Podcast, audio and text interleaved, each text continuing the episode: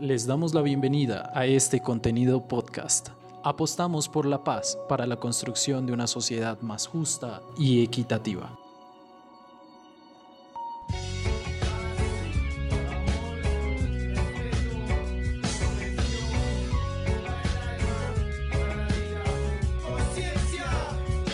El primero de marzo de 1991, 200 combatientes del Frente Oscar William Calvo del Ejército Popular de Liberación se desmovilizaron y entregaron sus armas en el departamento de Risaralda, tras la decisión política de buscar otros caminos diferentes a la guerra.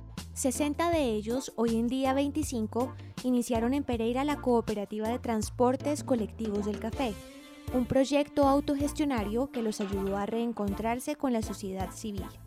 Según el documento Aprendizajes para la Reconciliación del CINEP Programa por la Paz y la Organización Internacional para las Migraciones, esta experiencia se entiende como un proceso de reinserción económica que avanzó hacia acciones de reconciliación en su comunidad receptora. Marino Alzate, gerente de esta cooperativa y excombatiente del EPL, narra el devenir histórico del proyecto pues este puede servir como ejemplo para eventuales procesos de reconciliación en el país.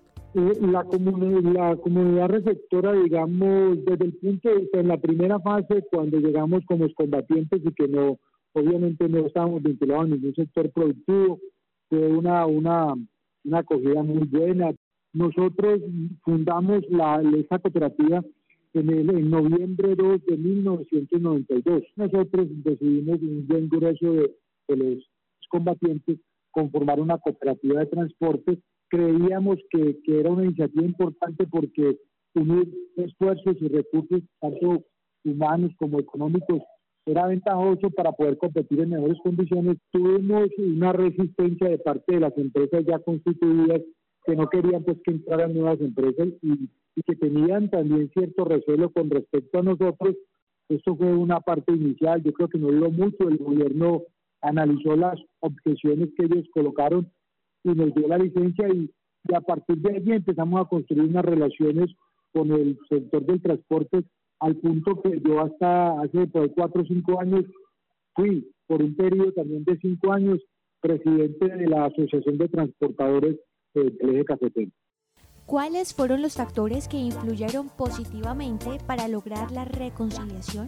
Nosotros antes de la desmovilización estuvimos más de seis, siete meses en campamento, en un campamento, como preparándonos para, para lo que iba a ser pues el proceso de, reinserción a la vida económica y social.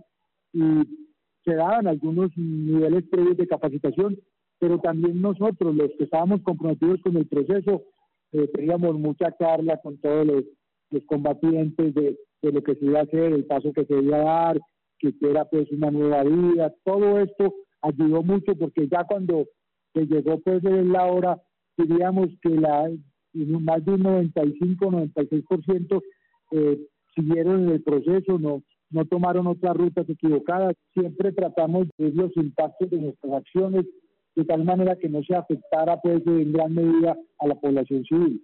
Claro que hubo fenómenos de afectación, el tema de secuestro, el tema de extorsiones, pero temas, digamos, de acciones militares que que afectaran masivamente a un conglomerado, a una población. Fuimos muy, muy cuidadosos frente a eso. Pero lo otro más importante, creo, creo yo, que es lo que dije, en el sentido de que nosotros reconocimos también ante la sociedad que, que pues, queríamos una oportunidad y que entendíamos los, los daños que pudiésemos haber causado. También nosotros no nos mirábamos solamente como víctimas, también sufrimos los rigores de la guerra, ¿no es cierto? Hubo muchos que murieron, hubo encarcelados, hubo torturados. Esto fue un fenómeno en general que afectó a muchas personas y así lo entendió la sociedad y yo pienso que, que ese proceso de catarsis ayudó mucho a que tuviésemos una muy buena acogida. Informa María Alejandra Navarrete Tobar. Este fue un fragmento del programa radial Rompecabezas, muchas voces, otras formas de vernos un proyecto en alianza con la Pontificia Universidad Javeriana, CINEP, Programa por la Paz y Javeriana Estéreo.